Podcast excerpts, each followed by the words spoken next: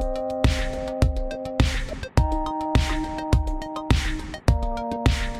Salut, salut, j'espère que vous allez bien. Ici Pauline Negno et je suis ravie de vous accueillir pour ce nouvel épisode avec Marie Cheval, qui est actuellement PDG de Carmila, qui est un groupe autour du monde des centres commerciaux, qui est un groupe possédé par Carrefour. Une personnalité que j'ai trouvée vraiment hyper intéressante et je vous invite à écouter cet épisode jusqu'au bout parce que les derniers moments étaient vraiment particulièrement impactants, je trouve. Alors, qui est Marie Cheval? Eh bien, c'est vraiment une personnalité du monde corporate. Elle a fait d'abord Sciences Po, elle a fait l'ENA, ensuite Ensuite, elle est rentrée à la Banque Postale et a finalement eu une carrière assez fulgurante dans le secteur des grandes entreprises. Le monde de la Banque Postale, comme je disais, chez Carrefour, également chez Boursorama, donc une plus petite boîte quand même, et aujourd'hui chez Carmila. Pourquoi est-ce que j'ai voulu avoir Marie sur le podcast? Parce que justement, elle va contre les idées reçues de ces grands corporates qui ne disent jamais vraiment les choses, qui sont un peu pipeaux. Elle n'a pas sa langue dans sa poche, elle aime prendre des décisions, elle aime être sur le terrain, dans l'action. Vous vous imaginez que j'adore ça, et du coup j'étais particulièrement intéressée de discuter de sujets de leadership, de management, de recrutement, de se dire les choses avec elle. J'espère de tout cœur que cet épisode vous plaira. N'hésitez pas d'ailleurs à lui dire sur LinkedIn où elle est présente. Je suis sûre que ça lui fera très plaisir, comme à moi. Mais je ne vous en dis pas plus et laisse place à ma conversation avec Marie Cheval.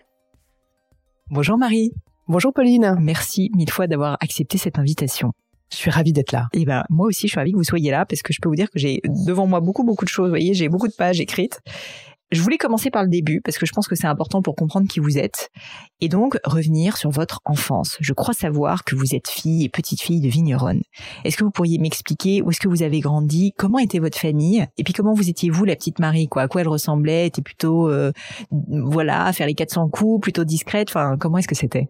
Alors effectivement, je suis champenoise et j'ai grandi à Haï, qui est le premier grand cru de la Champagne. Il n'y a rien de mieux. Et je suis issue d'une lignée de viticulteurs puisqu'on fait du champagne dans ma famille depuis 13 générations. Donc mes parents étaient euh, exploitants récoltants. Ça veut dire qu'ils avaient des vignes, ils faisaient du champagne et ils le vendaient aux clients. Et donc j'ai vraiment baigné dans cet univers où il y avait à la fois euh, le travail de la vigne, le travail de la cave, l'accueil des clients avec euh, mon frère et ma sœur. Et donc, au début, l'accueil des clients, il se faisait un peu sur la, la, table du salon. Et puis ensuite, mes parents, voilà, ont investi et donc on a déménagé et c'est devenu un petit peu plus professionnel. Euh, et euh, donc, j'ai la chance d'être né dans une région incroyable. On a fait un peu les 400 coups dans, euh, en se baladant dans les vignes, voilà, avec euh, avec des copains. Moi, j'ai eu une enfance un peu de, de, de campagne. Et j'étais une petite fille plutôt sage. Voilà, j'ai toujours été assez bonne élève. Euh, et donc ensuite, j'ai fait toute ma scolarité à Épernay. Et puis, je suis montée à Paris, comme on dit, euh, après le bac, pour faire Sciences Po. Et alors justement, je voulais vous poser la question parce que souvent, enfin, quand on est dans des familles comme ça qui se transmettent un savoir-faire de génération en génération, bah, on y reste. Enfin, c'est pas toujours le cas, mais qu'est-ce qui a fait que vous n'avez pas voulu euh, rester dans le secteur de la vigne? Alors c'est pas que j'ai pas voulu, c'est que euh, moi j'ai suivi des études et puis ensuite j'ai j'ai progressé et puis j'ai eu des opportunités différentes de celles de la Champagne. Mon frère a repris l'exploitation euh, viticole et ça c'est très bien. Et moi j'ai quand même une grande chance, c'est d'avoir su un peu réconcilier mes deux passions puisqu'il y a une dizaine d'années je suis rentrée au conseil d'administration de Laurent Perrier. Ah. Et ça, c'était formidable. C'est vraiment une, chasseuse de tête, j'allais dire, qui a, qui a fait très bien son travail parce qu'elle cherchait une administratrice et j'avais toutes les compétences pour ça. Et en plus, moi, j'étais champenoise et c'est vrai que je, je, je, connais tout de la Champagne. Je sais, euh, euh je sais comment on fait le tirage, je sais pratiquement tailler une vigne. Euh, je baigne vraiment là-dedans depuis que je suis toute petite. Et donc, c'est pour moi un vrai plaisir d'être au conseil d'administration de Laurent Perrier parce que je, je peux réunir un peu à la fois ma ce que je peux, que je peux apporter en tant que gouvernance au comité d'audit. Et puis, c'est vrai ma, ma passion de la, de la champagne. vous disiez que vous aviez euh, été bon élève et que vous aviez euh, suivi finalement les études qui vous avaient amené à monter à Paris. Est-ce que quand vous étiez petite, vous aviez un rêve d'une profession? Est-ce que, comme souvent quand on est enfant, bah voilà, vous dites moi plus tard j'aimerais être. Qu'est-ce que c'était? Alors j'avais plutôt envie d'être journaliste. D'accord. Voilà. Peut-être qu'un jour je le serai, ah bah peut-être que je ferai des bah, podcasts. peut-être, vous êtes en train de commencer. Et, et c'est vrai que moi, je me suis vraiment réalisée à, à Sciences Po, euh, qui est vraiment, euh, c'est vraiment des années euh, euh exceptionnelles. Alors des années de rencontres. Moi, j'en ai gardé mes meilleurs amis. Et puis c'est vraiment une des études où on, on touche à tout. Et, et, je crois que cette curiosité-là, elle ne m'a jamais quittée. Je comprends. Euh, une autre question que j'avais euh, pour vous par rapport à, l'enfance, c'est euh, une question qui m'intéresse toujours, c'est les valeurs que vos parents vous ont transmises. Parce que je peux imaginer quand on est dans une famille comme ça, à la campagne de, de viticulteurs, il y a un certain nombre de choses qui sont transmises de manière peut-être même tacite. Et, et quelles sont finalement les valeurs qui vous ont le plus touché, qui vous portent encore aujourd'hui, que vos parents vous ont transmises? Alors, je crois que c'est d'abord des valeurs d'ouverture parce que euh, on, voyait toujours beaucoup de monde. À la fois, il y avait euh, des ouvriers, il y avait les clients, il y avait toute la toute, la, j'allais dire la, la profession champenoise. Et, et, donc moi j'ai toujours été habituée à côtoyer des gens de j'allais dire de, de tout niveau de, de, de tout euh, de toute origine. Et, et ça m'a et ça m'a beaucoup apporté. Encore aujourd'hui je suis à l'aise avec je crois un petit peu tout le monde. Ensuite il y a un rapport quand on quand on quand on grandit comme ça dans un milieu agricole, je pense qu'il y a un rapport au, temps qui passe et au temps qui fait qui, qui est euh, qui est différent euh, euh, et au travail aussi. Enfin moi je me rappelle des des un mois d'août où il y a eu un orage de grêle et, on savait que bah voilà la récolte était par terre. Euh, je, je, me rappelle de des de, euh, ma, ma, mère est née le 5 avril et le 5 avril en général il gèle en Champagne et donc il y a toujours ce moment où là là est-ce qu'il va geler la nuit ou pas?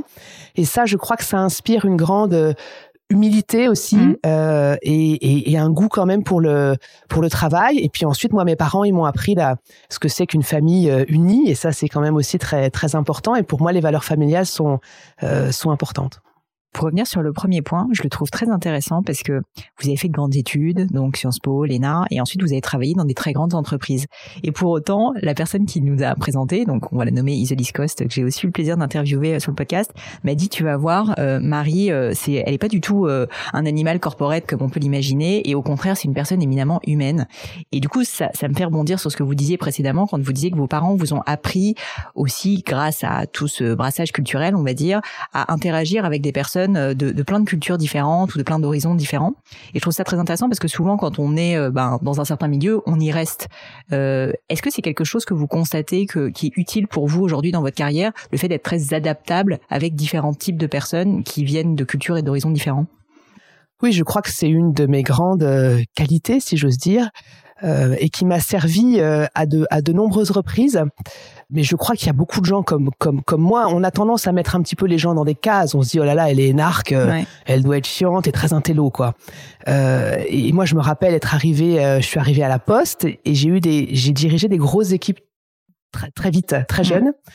Et, et, et, et, parfois, c'était assez rugueux mais je sais répondre et je sais répondre parce que parce que moi j'ai passé euh, des vendanges avec des vendangeurs, euh, voilà, et ça, ça vient effectivement de mon enfance, et je pense que c'est une grande qualité de savoir euh, savoir être être à l'aise avec, avec tout le monde.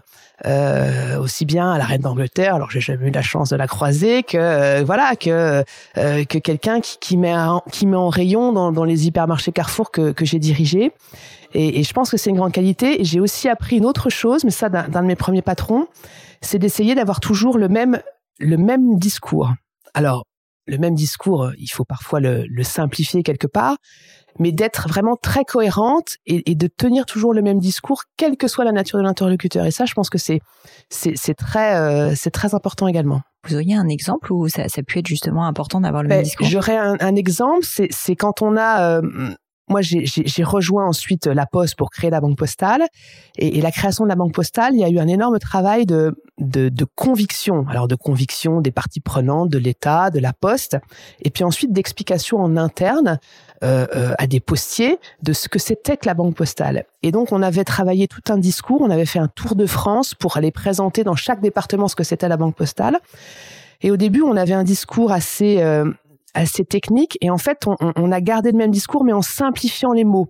Et on s'est aperçu que au début, on parlait d'établissement de crédit postal, les gens comprenaient pas. Et on a parlé de banque postale, c'était la même chose, mais en plus simple. Hmm. Et ensuite, on commençait par dire, eh ben, pour vous, rien ne va changer. Mais voilà, on vous écrit la, on vous explique la banque postale. Et, et, et moi, j'ai beaucoup appris de ça, d'avoir effectivement de, de commencer par vraiment les, les, les choses élémentaires pour pour les pour les gens quoi et voilà voilà de, de, simplifier le discours et on avait quand on a fait le grand plan de transformation des hypermarchés on avait trois mots et c'était toujours les mêmes et tout le monde les comprenait. Je hmm. pense que ça, c'est très important. Il y a des d'avoir un une stratégie, c'est toujours très élaboré. Et ensuite, il faut arriver à la ramasser en quelques mots qui fonctionnent. Simplifier, simplifier toujours. Euh, cette question de la diversité, je la trouve, euh, je reviens encore en arrière hein, sur ce qu'on disait précédemment, intéressante parce que je voulais vous demander, est-ce que vous pensez que c'est quelque chose qui s'apprend euh, d'avoir à, de réussir finalement à collaborer avec des personnes de différents univers? Bah voilà, le postier, l'ouvrier, à l'inverse, le CEO d'une très grosse boîte, de la banque postale ou je ne sais quoi. Euh, J'ai l'impression qu'il y a des personnes, bah, grâce à l'enfance notamment, et donc il y a un vrai sujet d'éducation qui, euh, bah, qui sont naturellement doués pour ça. Enfin, c'est pas naturel, du coup c'est culturel mais, euh, mais est-ce que vous pensez quand même que ça s'apprend?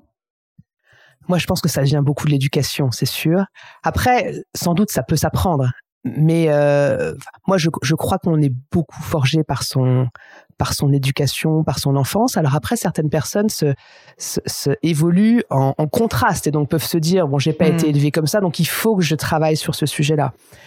Mais quand on l'a appris jeune, c'est quand même beaucoup plus facile. C'est sûr, c'est naturel. Alors, vous avez évoqué la banque postale et ça tombe très bien parce que je voulais justement en parler. J'ai regardé votre carrière, euh, je sais pas si j'ai envie de dire fulgurante parce qu'il y a quand même un certain nombre d'années. Donc vous avez vous avez bossé. Quand commence à devenir vieille. non, mais vous y avez travaillé quand même longtemps et quand même cette carrière m'a paru en tout point exceptionnelle. Donc si je cite quelques éléments que j'ai vus, vous me corrigerez si je me trompe. Directrice marketing à 32 ans à peu près. À 35 ans, vous devenez directrice des opérations donc de la banque postale et vous aviez à l'époque sous votre responsabilité du coup à peu près 15 000 personnes. C'est quand même euh, une sacrée pression, j'ai envie de dire je sais pas si c'est pertinent comme question, mais quelles ont été vos émotions quand vous êtes quand même encore une jeune femme malgré tout et en fait vous arrivez à des postes avec de telles responsabilités que vous savez que vous avez sous vous, même si c'est pas forcément en direct direct, euh, bah voilà 15 000 personnes à gérer. C'est quoi les émotions quand on prend un poste comme celui-ci? Qu'est-ce qui se passe dans votre tête? D'abord, moi le paradoxe, c'est que j'ai toujours trouvé que c'était plus facile de diriger des grandes équipes que de diriger des petites équipes. Euh, je m'explique. Quand vous dirigez une, grande direction, vous avez autour de vous une équipe. Et donc là, la première émotion, c'est de se dire, il faut que je constitue une bonne équipe. Voilà. Et moi, j'ai toujours eu à cœur, le, travail en équipe est important pour moi. Il n'y a rien de plus agréable que de constituer une équipe et de se dire à un moment, ça y est, l'équipe, elle fonctionne. Voilà. Mais la première émotion, c'est effectivement, oh là là, qu'est-ce que je vais faire et qu'est-ce que je vais faire le premier jour? Ouais. Et donc le premier jour, eh ben il y a pas, faut faut faut se jeter à l'eau et puis faut faut rencontrer les gens. Et donc moi j'ai toujours eu le réflexe ben, d'aller sur le terrain tout de suite pour un peu me, me, rendre compte. Et puis ensuite on attend de vous que vous décidiez des choses. Et moi, mmh. c'est toujours ce qui m'a frappé, c'est que euh, euh, il y a des gens qui réfléchissent pendant des heures, des jours, des semaines, et qui font attendre. Et moi, je pense que quand vous êtes dirigeant, vous ne pouvez pas faire attendre. Et donc, il faut décider rapidement. Alors, pas décider la stratégie en trois minutes, mais, mais je crois qu'il y a un certain nombre de décisions qu'il faut prendre et dire tout de suite aux gens, ben voilà, moi, comment j'ai, comment j'ai envie de travailler, euh, comment ça va se passer et expliquer ça. Voilà. Et ensuite, construire votre équipe. Et construire l'équipe, ça, c'est le plus important. Alors, énormément de choses sur lesquelles j'ai envie de rebondir. Déjà, au niveau de la constitution d'équipe tellement difficile, évidemment. Est-ce que vous auriez des conseils, de l'expérience, en fait, à nous partager tout simplement pour euh, nous dire comment on constitue une bonne équipe? Alors moi, j'ai évolué là-dessus. Euh, au, début, j'essaie je, toujours de faire un mix entre garder des gens de l'équipe, c'est très important. Moi, quand je suis arrivée mmh. directrice d'opération à la Banque Postale, euh, j'étais jeune.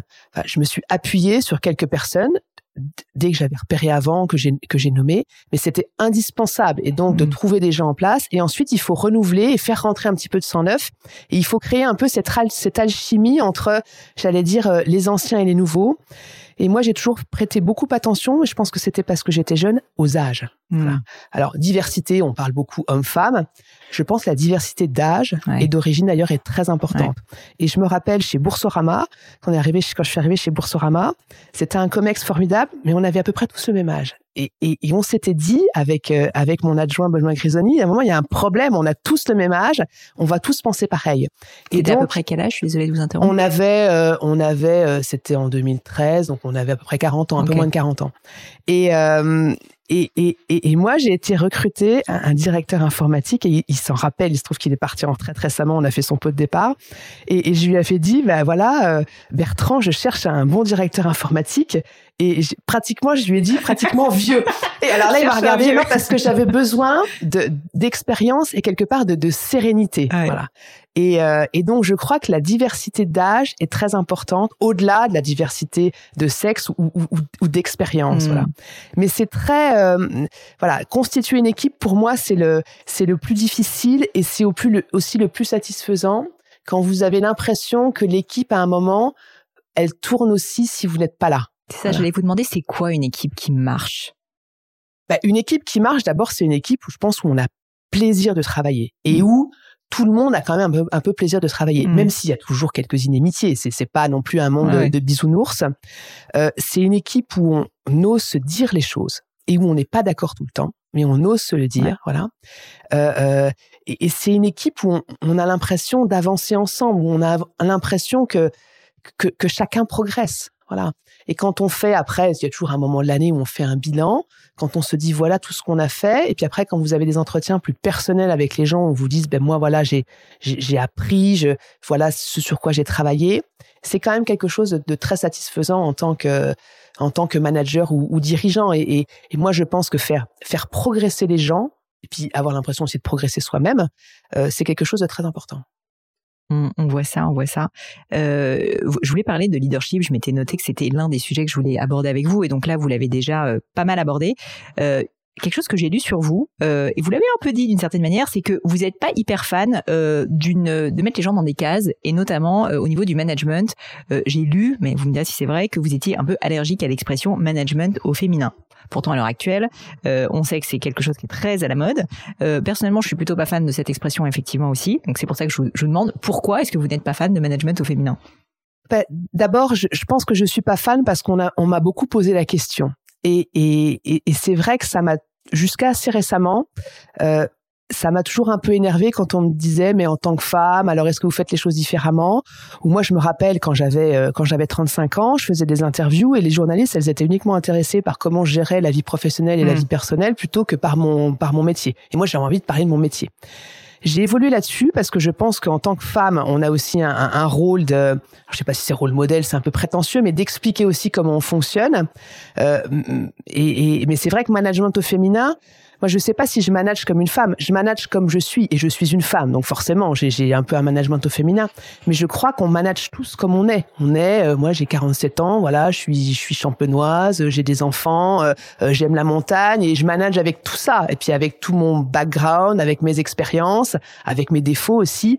Et, et, et je sais pas si c'est féminin ou, ou, autre chose. C'est pour ça que je suis un peu allergique à la, à la, à la formule management au féminin. mais, mais je me retrouve absolument aussi dans des caractéristiques de femmes. Moi, je pense que fondamentalement, il y a des traits psychologiques très différents entre les femmes et les hommes. Euh, euh, voilà, que, que, quand on est une femme, le, le syndrome de l'imposteur, moi, c'est quelque chose que je, voilà, que, que je que, que je, je, je, vois ce que ça veut dire parce que je pense que je l'ai eu par certains moments. Euh, le côté euh, très euh, très efficace, le côté le rapport à la vérité qui est sans doute un peu différent aussi. Je pense que c'est des c'est des choses qui qui sont réelles mais, mais il faut pas, il faut pas trop le simplifier en le mettant dans une hmm. case. Alors, encore plein de questions. Le rapport à la vérité est différent. Qu'est-ce que vous voulez dire par là? Mais je pense c'était euh, c'était euh, Francis Mayer qui disait ça, l'ancien patron de la, la, Caisse des dépôts qui est malheureusement décédé. Il avait fait une intervention qui m'avait frappé. Il m'avait dit les femmes ont un rapport à la vérité différent. Et, et je pense que c'est vrai. C'est ce côté un peu plus euh, efficace euh, right to the point. Et je pense que quand on est dans une assemblée de femmes, on se dit les choses plus hmm. naturellement, peut-être moins de fioriture. Alors, je dis pas qu'il y a pas des femmes qui racontent n'importe quoi, qui mentent, ni des hommes qui disent la vérité. C'est pas ça. Mais je pense que c'est une espèce de le côté plus plus direct. Voilà. Et, je crois que c'est lié euh, quelque part aussi à quand même euh, la, la, double journée, euh, le, le, le, voilà, le, tout, tout ce travail qui, est, qui, qui fait qu'on on, on doit être efficace. Hmm. Et moi, j'ai toujours trouvé chez les femmes un rapport à l'efficacité qui est quand même euh, qui est quand même assez exceptionnel. Je suis c'est drôle, je m'étais jamais formulé mais je suis maintenant assez d'accord avec vous. Pour revenir à ce que vous disiez aussi précédemment euh, sur euh, bah, les questions que vous étiez posées et les premières étapes de l'arrivée par exemple à la Banque Postale ou chez Boursorama, donc on constitue l'équipe et puis on prend des décisions. Et là aussi c'est un peu contre-intuitif parce qu'effectivement quand on se dit que bah on va arriver dans un terrain comme ça, on se dit bon bah en fait qu'est-ce qu'on va prendre comme première décision? On connaît pas forcément. donc comment est-ce que vous arrivez à aller dans cet arbitrage de se dire il faut quand même que je prenne des décisions rapides alors même que je viens d'arriver Mais on peut prendre des décisions qui sont pas des grandes décisions. Vous pouvez prendre des décisions, par exemple, de dire, bah, maintenant, je vais faire euh, le COMEX, euh, ça sera toutes les semaines, hmm. euh, ça sera à telle heure, et voilà les types de sujets qu'on va traiter. On prend pas comme décision tout de suite de se dire, tiens, je vais racheter un pays ou on va se lancer là. Mais je crois qu'il faut être toujours dans un mouvement où il se passe quelque chose, parce que les, les, les, équipes attendent des choses de vous. Hmm. On peut prendre comme décision de dire, ben voilà, on va travailler sur un plan stratégique, et puis à telle date, on va, on va, on, va, on va en parler. C'est voilà, je, je dis pas qu'il faut tout décider tout de suite ou prendre des décisions structurantes dans la journée. J'ai très bien compris. Euh, autre chose que j'ai lu sur vous, c'est que justement quand vous parliez du fait que management au féminin, ça voulait pas dire grand-chose, vous disiez qu'à l'inverse, c'est l'expérience en fait finalement mm. qui crée le leadership et qui fait que bah, on devient meilleur mm. en management, en leadership. Est-ce que vous, vous pourriez réfléchir hein, sur votre carrière et me dire, bah, issu de l'expérience, quels sont les un, deux, trois conseils ou, ou, les choses que vous avez remarquées qui vous ont fait progresser, que ce soit en management et en leadership? C'est pas facile. c'est pas facile. Je, crois qu'il faut euh, prendre les attributs du chef. Ça peut paraître, ça peut paraître idiot, mais on a, on a, moi, on m'a toujours dit, vous prenez un rôle de direction. Il faut par exemple prendre le bureau du directeur. Ça peut paraître évident, mais il y a des gens qui prennent un rôle de direction qui disent, bah, je m'installerai plus tard, etc. Mm. Il faut vraiment un moment, voilà, et prendre un certain nombre de, de décisions qui vous pose et déjà qui vous, parce que ça va vous rassurer. Ensuite, je crois qu'il faut aller sur le terrain. c'est essentiel. Il faut aller sur le terrain. Quand vous dirigez des équipes, il faut tout de suite aller se rendre compte de, ce que c'est le terrain. Et là, moi, je, l'ai appris à la Poste. Je l'ai appris encore plus chez Carrefour. Vraiment, se rendre compte de ce que c'est. Ça ne veut pas dire euh, euh, prendre le rôle des gens sur le terrain, mais ça veut dire s'asseoir à côté, comprendre, expliquer, parce que ça vous donne une très grande légitimité après. Et ensuite, troisième chose qu'on ne fait jamais assez, c'est rapidement aller voir euh, ses, pairs ou ses concurrents. Voilà, et je crois que ça c'est très important parce qu'on a toujours tendance à être absorbé par l'interne, alors qu'il faut se garder du temps pour l'externe. Voilà. Et ça, je l'ai sans doute pas assez fait dans mes dans mes premières fonctions. C'est hyper intéressant. Est-ce que vous pourriez élaborer là-dessus? Euh, J'avoue que moi-même, je suis très focalisée sur l'interne, à part avec le podcast où bah, justement c'est un peu ma source de, on va dire, d'ouverture d'esprit sur le monde extérieur. Mais, mais concrètement, est-ce que vous auriez un exemple ou que vous pourriez partager de, en fait, comment est-ce qu'on s'ouvre vers l'externe? C'est quoi? C'est des déjeuners, c'est des rencontres, c'est Oui, ben concrètement, et je crois que je l'ai par exemple mieux fait qu'en mon dernier job chez Carmila, ben, j'ai rencontré tous mes homologues. C'est des concurrents, mais tous mes homologues. Alors c'était un peu parfois baroque parce qu'en plus c'était un peu pendant le confinement, mais on a fait des visios juste pour les connaître. Et après, ça, ça, aide. Alors, pas pour s'échanger des, des secrets.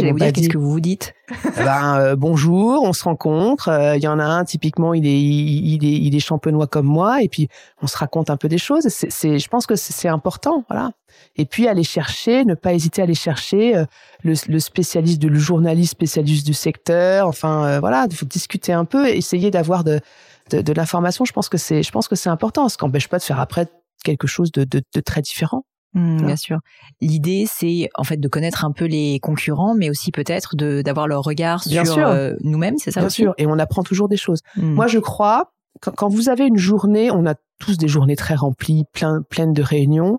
On a toujours l'impression qu'elles sont toutes les plus importantes que les autres. Et, et moi, j'essaye quand même souvent de caler des réunions euh, typiquement, il y a toujours des consultants qui veulent vous voir. Bon. Et même quand on n'a rien de précis à leur demander, et ben moi je me dis toujours, j'ai pas perdu mon temps parce qu'il y a souvent au moins une idée. Mmh. Et donc il faut oser, je crois, ne pas être euh, dans le 100% efficacité où on voit que des réunions de son équipe, que des gens de son équipe dans la journée pour décider de dossiers. Il faut voir un peu des gens de l'extérieur parce qu'on n'est jamais déçu, on en apprend toujours quelque chose. Et dans le, alors là c'est un peu technique comme question, mais vous diriez qu'en en, en pourcentage de votre agenda, ce genre de réunion correspond à peu près à quel pourcentage de votre temps? Moi, je pense qu'aujourd'hui, c'est 15%. Il faudrait que ça soit plus. Il faudrait ah que ça soit plus. Mais oui, parce que sinon, vous, ne vous renouvelez pas, en fait. Vous, vous avez tendance à, à faire un peu toujours la même chose. Alors, ça peut être très efficace, et puis on a déjà beaucoup de choses à faire. Mais, mais je crois que c'est indispensable de, d'aller chercher des, des, des, des, sources d'idées ailleurs. Alors, elles peuvent être aussi, je, je parlais tout à l'heure que j'étais au bord de Laurent Perrier, je suis aussi au, bord d'M6. Ça, ça m'apprend aussi mmh. sur, euh, sur euh, ça, me rend meilleur pour mon pour, pour, pour mes fonctions de chez Carmila. Voilà, c'est des Et je pense que ça, c'est très important. Peut-être que vous n'allez pas pouvoir répondre, mais est-ce que vous auriez un exemple justement euh, d'une d'une idée, d'une compétence, d'une réflexion que vous seriez faite suite à des échanges avec quelqu'un d'extérieur qui n'a rien à voir avec votre métier et en fait ça a fait un pont et vous êtes dit ah non mais ça en fait voilà comment je vais l'adapter chez Carmila, chez Carrefour, enfin peu importe. Eh bien, par exemple, chez, chez, chez Carmila, on, est en train de développer une activité nouvelle qui n'a rien à voir avec notre business actuel, qui sont les, les tours 5G. Voilà, des tours 5G euh, pour pour avoir la 5G et qu'on va aller qu'on va aller euh, placer euh, derrière les centres commerciaux. Et on a décidé d'en faire un d'en faire un vrai business, une vraie ligne métier. Et donc quand je suis arrivé chez Carmila, il, il, y avait cette idée là. Et en fait, il se trouve que je, je, je connais quelqu'un qui travaille dans, dans, chez un opérateur et je, je l'ai croisé un peu par hasard. Et, et, et lui m'a convaincu, il me dit mais en fait ce truc-là c'est l'avenir quoi, donc vas-y à fond voilà. Et alors peut-être que si je l'avais pas croisé, on, on l'aurait été quand même, mais ça m'a ça m'a en tout cas, je me suis hmm. dit bah ouais finalement on y va et on y va à fond quoi voilà. Voilà un exemple. Super comme quoi les rencontres, euh, même les plus farfelues parfois, permettent d'avoir de, belles idées.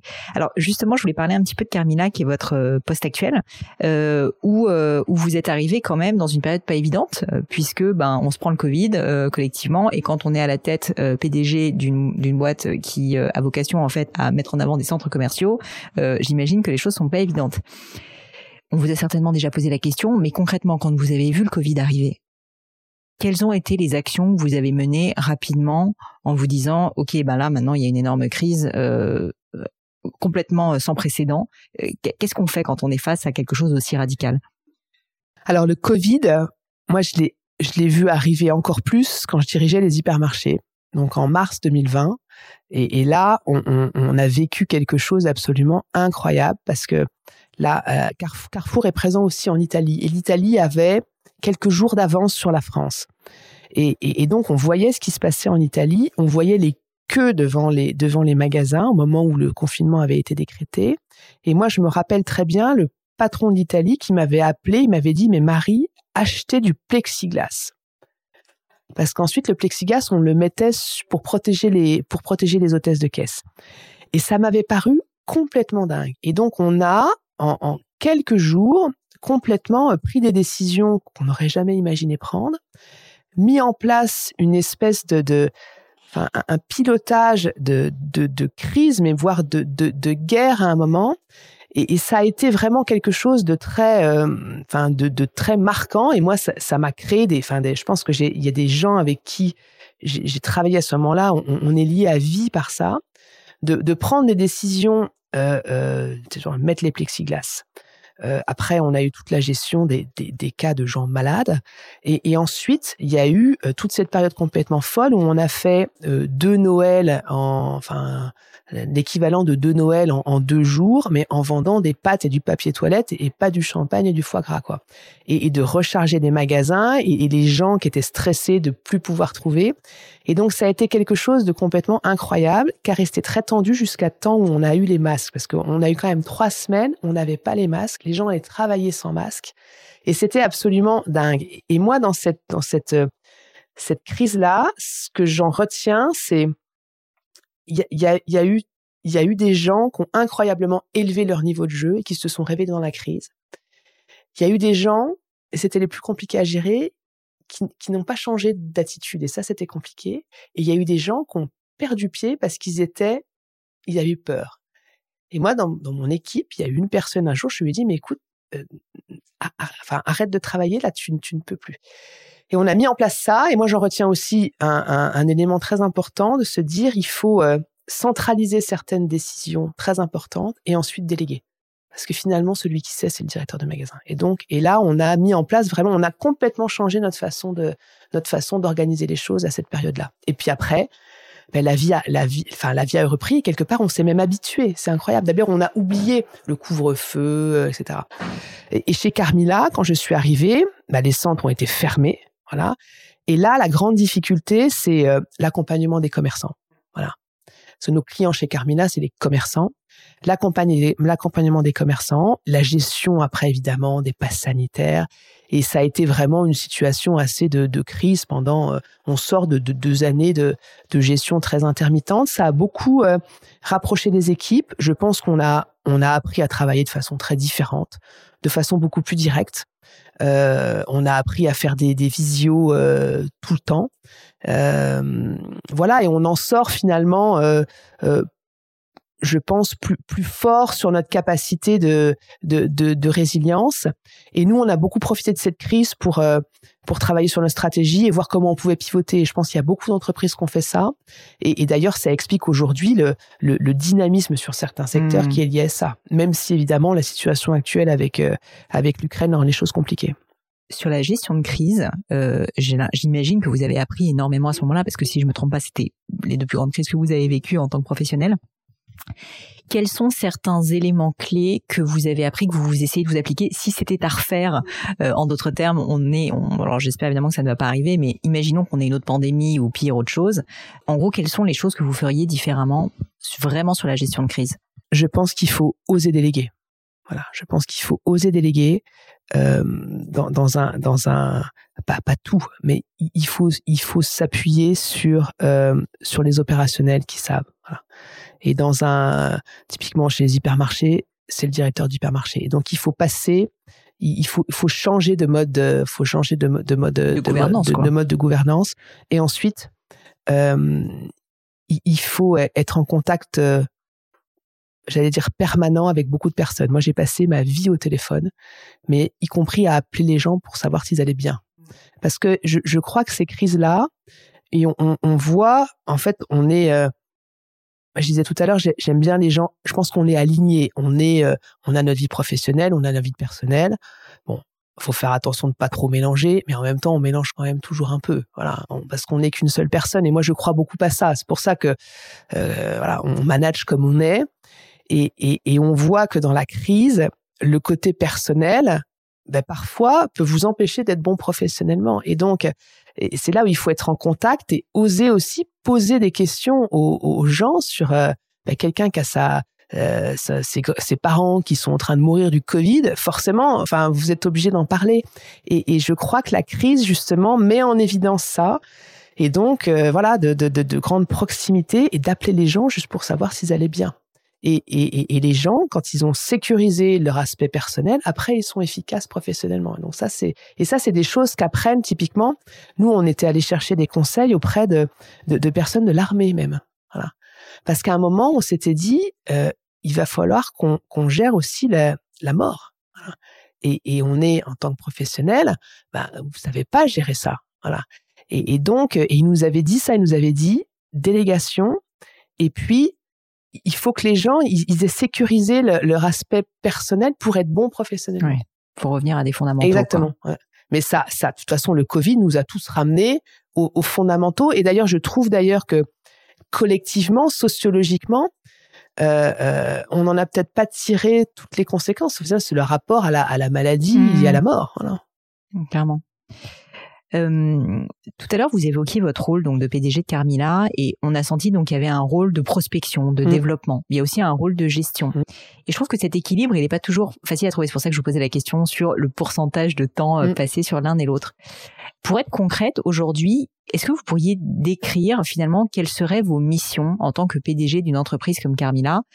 En gros, qu'est-ce qui est attendu d'une personne comme vous en tant que dirigeante? Est-ce que c'est de faire en sorte que la gestion opérationnelle euh, soit euh, parfaitement optimisée, efficace, etc.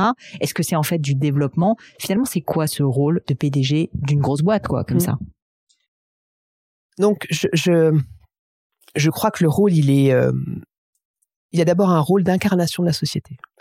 Carmina, c'est une boîte cotée, et, et, donc le PDG doit incarner la société en extérieur, à l'intérieur évidemment. Et ça, c'est porter la stratégie, l'expliquer à, toutes les parties prenantes, et puis la défendre. Voilà. Et, ça, c'est un rôle qui euh, qui doit représenter à peu près au moins la, moitié de mon temps, je pense. Ensuite, il y a un rôle effectivement de de, de faire en sorte que que l'entreprise tourne, d'exploitation, rôle opérationnel, moi, j'aime beaucoup ça. J'ai tendance à y passer du temps. Je pense que j'ai tendance à y passer trop de temps. Voilà. Et donc ça, normalement, quand vous avez, euh, voilà, il faut y passer du temps. Mais normalement, c'est quand vous avez une équipe qui tourne, et ça tourne. D'ailleurs, ça tourne très bien chez Carmila. Donc ça, ça doit être, euh, je sais pas, 30% euh, de mon temps. Et puis ensuite, il y a le rôle, 20%. Alors, je, je, c'est peut-être un, peu moins, ça dépend des moments, de ben, comment je trouve de nouvelles idées. Prospective. prospective. Et donc, ça, mes prospectives, ça va de moi, j'ai toujours été épatée par les patrons qui font des, des liens entre les choses. Mmh. Moi, j'ai eu euh, Patrick Werner, mon patron à la Banque Postale. Je me suis toujours fait la réflexion. Il disait les mêmes choses que moi, euh, mais il faisait des liens. Voilà. Et donc moi, je, je toujours gardé ça. Et donc ça commence à prospective, ça commence. Euh, vous lisez un article le matin, puis vous vous dites, bah, bah tiens, cette enseigne-là, elle va vachement bien. Euh, et donc, euh, ben, voyons-la, voyons ce qu'on peut faire avec eux. Ça commence par là. Mmh. et puis c'est voir des gens, c'est avoir des idées. Voilà c'est ça. Et ça, je pense que c'est très important. Voilà, c'est comme ça que je, je, définirais un peu, euh, un peu mon rôle. Donc, de la stratégie, un peu d'opérationnel, de la représentation. Voilà. Sur la partie opérationnelle, on est tous tentés, en général, de mettre un peu son nez dans les mm. choses. Et vous avez l'air de dire que c'est pas le cas particulièrement. Est-ce que vous pourriez nous expliquer à, votre niveau, ça veut dire quoi en fait faire de l'opérationnel? Ça veut dire aller chercher les problèmes? Ça veut dire pointer du doigt quand vous sentez qu'il y a quelque chose qui ne tourne pas de la bonne manière? Ça veut dire au contraire insister sur ce qui va bien? C'est quoi concrètement? Bah, Alors d'abord, on a toujours tendance à insister sur ce qui va pas bien plutôt que, que sur ce qui va bien. Donc, faut un peu se forcer aussi. Donc, l'opérationnel, chez Carmina, par exemple, ça va être euh, de regarder euh, bah, les fréquentations des centres commerciaux et le chiffre d'affaires des centres commerciaux.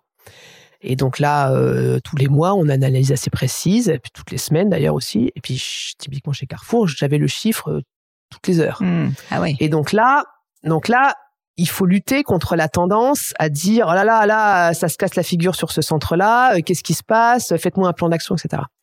Euh, mais il faut le faire un petit peu quand même. Donc il faut trouver le, bon dosage. Et donc là effectivement on se dit bon là euh, ce centre-là, euh, qu'est-ce qu'il faut faire, quel plan d'action, etc. Ensuite on a des projets. Typiquement là on a un, gros projet à Montesson, on va étendre un centre commercial. Et donc là, on travaille sur le projet, sur euh, le look and feel, euh, quel commerce on y envisage, euh, combien ça va coûter, tous les sujets de construction qui sont très importants parce qu'on est des infrastructures, donc mm. on a des sujets y compris environnementaux très très lourds. Voilà, c'est de passer du temps sur sur les projets. voilà, c'est ce type de sujet l'opérationnel et donc il faut il faut effectivement bien doser pour ne pas être trop présent et, et, faire attention aussi à ne pas être que sur ces sujets de prédilection. Moi, par exemple, j'adore le marketing, j'en ai fait beaucoup, et donc, euh, et donc, je sais que je fais attention à ce que ma directrice marketing soit pas sur son dos pour lui dire ah mais ça, euh, là, tu dois faire comme ça, etc. Voilà. donc, euh, à l'inverse, la construction, bon, c'est c'est hmm. moins mon c'est moins mon ma tasse de thé, et donc il faut que aussi que j'y passe quand même un petit peu de temps pour pour pour comprendre. Voilà. Donc c'est ça le type de sujet opérationnel que que j'ai que j'ai à que j'ai à traiter au quotidien. Je voulais vous poser une question sur votre propre formation, mais euh, je veux dire la formation de manager, de dirigeant, pas la formation forcément Sciences Po ENA. En fait, comprendre comment est-ce que vous avez appris à être euh, bah, la dirigeante que vous êtes aujourd'hui. Est-ce que c'est passé par des mentors? Est-ce que c'est uniquement sur le terrain? Est-ce que vous avez même été coaché peut-être? Enfin, comment est-ce que ça s'est passé? Alors moi, j'ai beaucoup appris de, de mes mentors qui ont été souvent mes patrons. Euh, euh, et, et, et, moi, j'ai eu des patrons qui m'ont vraiment appris des choses. Voilà, j'ai passé dix ans aux côtés de Patrick Werner et je me rappelle qu'il m'a appris des choses. Il m'a passé beaucoup de temps à m'expliquer des choses. Il m'a appris des choses. Il m'a appris typiquement. Moi, je me rappelle avoir une discussion avec lui sur euh, comment virer quelqu'un. Mmh. Voilà. Comment, à un moment, vous, vous faites rentrer quelqu'un dans votre bureau et vous savez que vous devez lui dire que ben, maintenant, il est peut-être temps de penser à une autre chose. Voilà. Euh, ça, voilà. Donc c'est des choses, voilà. Euh, euh, j'ai beaucoup appris de Jean-François Samarcelli à la Société Générale, grand banquier. Et voilà. Donc moi j'ai beaucoup appris de mes patrons et j'ai eu la chance d'avoir des patrons qui qui qui, qui m'ont qui m'ont fait confiance. Voilà. J'ai beaucoup appris aussi d'Alexandre Bompard. Moi quand j'ai rejoint mmh. Alexandre Bompard, c'était pas forcément évident pour moi parce qu'on a à peu près le même âge. On, s'est connus à l'ENA et je m'étais dit mais comment ça va se passer quoi? Et j'ai pas été déçue parce qu'il va en fait, il va, il va plus vite et plus loin quoi. Donc euh, euh, voilà. Et puis à un moment, vous vous retrouvez aussi PDG et là, bah vous avez plus de patron quoi. Et donc, euh, et donc il faut chercher. Et, moi, j'aime bien continuer à apprendre. Et donc il faut chercher bah, d'autres personnes, d'autres façons d'apprendre. Moi, j'ai été coachée à deux reprises. Euh, une fois, ça a été un échec total euh, parce que je, le, enfin, je pense que c'était pas, pas la bonne personne. Et puis j'étais pas prête. Et, et, une fois plus récemment, ça m'a ça m'a beaucoup apporté, mais c'était plus sur la partie euh, euh, même un peu perso, voilà. Et donc euh, voilà, donc je crois qu'il faut. Enfin, moi j'ai besoin d'apprendre. Moi j'ai besoin d'avoir le sentiment de continuer à apprendre. Hmm. Et j'ai eu la chance aussi, je crois, sur l'aspect management, d'être dans des grandes entreprises et notamment la Poste. Euh, et moi, j'ai beaucoup appris du management euh, euh Jean-Paul Bailly, euh, sans suivi, soutien. C'est des choses quand même. Alors après, on se fait sa, on se fait sa propre opinion mais c'est quand même des structures de management qui moi m'ont beaucoup euh, m'ont beaucoup formé. Mais c'est fou comme euh, le monde de l'entreprise, je trouve, en fait, est une école de la vie et une école du travail, mm. bien sûr. Et c'est pour ça que je vous posais cette question parce que je me doutais que ça serait via vos managers. Mm. Je suis aussi contente de voir, enfin pas que je suis contente de voir que vous êtes coaché, mais je trouve ça mm. aussi assez libérateur de voir que même quelqu'un comme vous, à un moment donné, ben, a envie de progresser sur des sujets et du coup accepte de se faire coacher. Parce que parfois, je pense qu'il peut y avoir aussi un petit côté, euh, oh là là, j'ai pas besoin, etc. On, une petite côté un peu bah voilà, pas forcément euh, acceptable encore aujourd'hui du coaching, alors même que, comme vous le disiez, c'est juste un moyen de progresser. Donc, euh, bah, je vous remercie d'avoir partagé ça.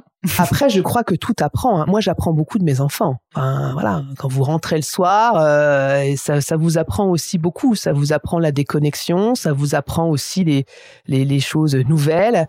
Et mais je crois qu'il faut être dans cette quête d'apprendre et, et d'être sans arrêt meilleur. Et puis le, le, le, monde du travail évolue beaucoup. Enfin, moi, j'ai parfois l'impression d'être déjà vieille. D'ailleurs, c'est vrai, je le suis. Euh, mais euh, mais entre euh, le, le, moment où j'ai débuté et maintenant, moi, quand je fais par exemple des entretiens de recrutement maintenant de jeunes, j'ai l'impression que c'est moi qui passe un, un entretien de recrutement. Et je me dis, mais à leur âge, je n'aurais jamais osé poser ces questions-là. Donc, je crois quel type de questions? Et c'est pour ça ben, ils osent poser des questions sur alors le télétravail et euh, et voilà et est-ce que je pourrais euh, euh, le, enfin le rythme de travail. Alors que moi à leur âge je je, je voulais j'étais prête à travailler tout le temps voilà. Et je pense qu'on a un rapport au travail des jeunes générations qui sont très différentes. Sur les à côté du travail ils rêvent tous de bosser dans une start-up.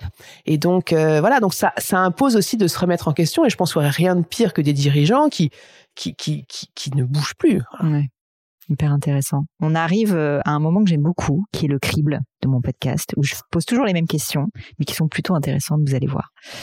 D'abord, est-ce que vous avez vécu dans votre vie personnelle ou professionnelle un grand échec dont vous pourriez me parler euh, Et surtout, en fait, les enseignements que vous en avez tirés?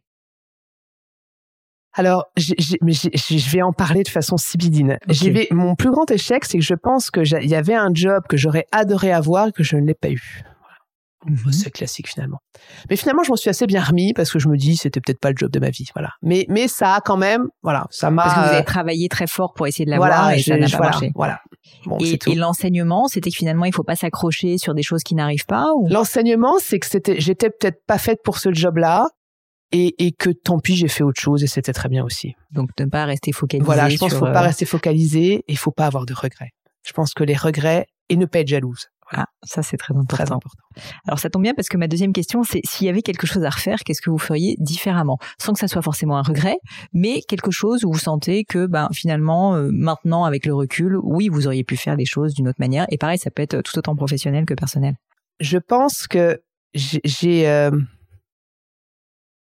parfois, je n'ai pas assez... Je n'ai pas euh, été suffisamment loin dans la transformation.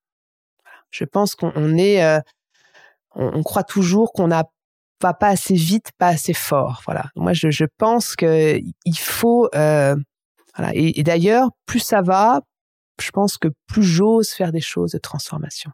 D'aller jusqu'au bout des choses. D'aller jusqu'au bout des choses. Voilà.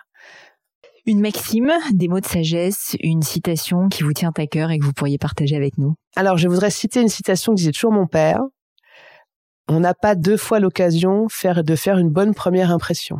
Ah. Voilà. Et je la cite souvent à mes enfants et, souvent à plein de gens.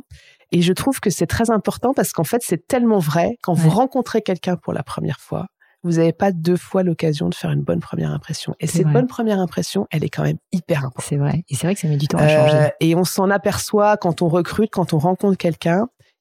On dit toujours, il faut pas rester sur sa première impression c'est très très dur de pas rester sur sa mmh. première impression parce qu'on a tous ces biens inconscients moi qui me fascinent ou euh, voilà et ça vous reste pour toujours. Donc voilà ma maxime. bah écoutez, j'espère que pas, je vous ai fait pas complètement transformant, mais voilà, au moins tout le monde s'en rappellera. Ah non, mais c'est très concret et surtout, j'espère que je vous ai fait une bonne impression. Du tout coup, à fait. parce que j'ai peur là. Euh, autre question. Alors, je préviens, elle n'est pas facile. Est-ce que, mais elle est très intéressante. Est-ce qu'il y a une croyance que vous avez qui est globalement controversée Ce que je veux dire par là, c'est que peut-être sur le management au féminin, par exemple, vous constatez que l'époque actuelle partage une idée reçue et vous, vous êtes plutôt pas d'accord avec ça. Alors, maintenant, tout le monde est pour, mais moi, j'ai toujours été pour les quotas de femmes. D'accord. Voilà. Parce que je crois que c'est un mal nécessaire. Sinon, on n'y arrivera jamais. Hmm. Et je regardais encore la semaine dernière, là, il y a un documentaire sur les 100 premiers jours des présidents depuis De Gaulle. Et je me suis dit, mais quand même, les femmes, elles arrivent très, très, très tard dans l'histoire. Donc, euh, voilà. Donc, euh, quotas de femmes, à fond pour les quotas de femmes. D'accord. Et vous en avez mis en place dans les entreprises dans lesquelles vous travaillez J'essaye à chaque fois. Voilà. Est-ce qu'il y a un sujet sur lequel vous avez changé d'avis? Je crois pas, en fait. Je les vois, non Bah bien sûr. vous avez droit, vous avez raison. Qu'est-ce que vous voulez que je vous dise? Non, non, mais c'est intéressant. Écoutez. Euh, et dernière question est-ce qu'il y a un livre euh, qui vous a particulièrement marqué? Ça peut être un livre, ça peut être un objet culturel, un film, ce que vous voulez, mais qui vous a particulièrement marqué et je dirais qu'il a peut-être presque forgé la personne que vous êtes aujourd'hui? Alors moi, j'adore la montagne. Et donc moi, je suis une fan absolue des Conquérants de l'inutile de Lionel Terray. Alors là, jamais entendu parler. Qu'est-ce que c'est que ça? Alors Lionel Terray, grand alpiniste, hein, euh, qui a ouvert euh, plusieurs euh, faces nord, qui a fait l'expédition de la Napurna en 1950, et qui était un, type assez incroyable, qui avait été agriculteur. Et, qui a écrit ce livre, Les Conquérants de l'inutile, qui fait référence dans, la, dans la littérature de, de montagne. Et d'abord, le titre est d'une beauté absolue parce qu'il a tout compris à la montagne et il raconte tout son parcours et c'est euh, formidablement écrit. Et pour tous les gens qui aiment un peu la montagne c'est voilà. Enfin moi ça m'a ça m'a fait rêver. Je crois que j'aime bien aussi un peu euh, l'exploration euh, la beauté. Et j'adore la montagne. Voilà. Donc les conquérants de l'inutile et, plus, et plus récemment moi j'aime beaucoup la BD il faut absolument absolument lire Le Monde sans fin. Hmm. voilà. De Jean-Marc Jancovici et Christophe Blanc. Qui est vraiment une BD incroyable sur la sur la la transformation qu'on va tous devoir faire dans notre société pour pour essayer de s'en sortir pour revenir sur la montagne, euh, je ne sais pas si vous savez, mais il se trouve que moi, j'habite, euh, même si là on est à Paris, euh, j'habite dans la montagne, au fin fond de la montagne, dans un endroit complètement perdu, et j'adore. Et je suis aussi quelqu'un qui adore la montagne, même si je ne suis pas du tout alpiniste.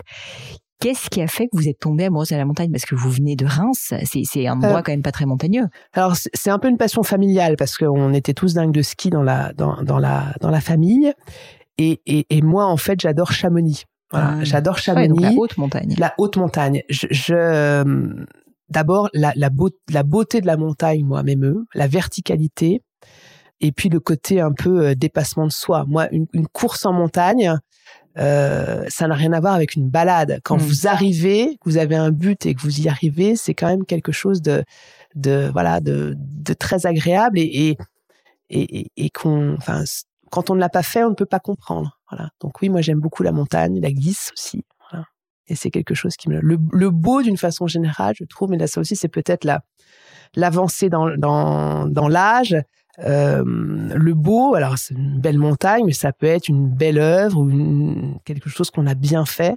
Je trouve que c'est quelque chose de très de très satisfaisant et un moteur. Eh bien, merci pour ces mots. C'était passionnant. Pour terminer, est-ce que vous pourriez me dire, Marie, où est-ce qu'on peut vous trouver si on vous cherche? Si on a écouté ce podcast, c'est ce qu'on dit quand même. J'aimerais bien envoyer un petit mot à Marie pour la féliciter ou pour euh, lui demander un conseil, je ne sais pas. Est-ce que c'est possible euh, de vous retrouver quelque part? Ah oui, via LinkedIn, c'est très facile. Donc LinkedIn. Et je réponds. Voilà, et, des Marie Cheval, il n'y en a pas tant que ça, donc vous allez me trouver. Formidable. Merci mille fois. Merci, Pauline. Bye bye les amis, c'est la fin de cet épisode, mais avant de vous quitter, quelques détails en plus. D'abord pour toutes les infos sur le podcast et cet épisode, ça se passe sur polinegno.com, vous aurez tout promis, juré. Aussi, si vous souhaitez me contacter pour me poser des questions, me proposer de nouveaux invités, eh bien n'hésitez pas à le faire directement sur LinkedIn, Instagram ou YouTube, je vous attends. Enfin, encore mille merci de m'avoir écouté jusqu'ici, j'espère de tout cœur que ça vous a plu et je vous dis à très vite pour un nouvel épisode.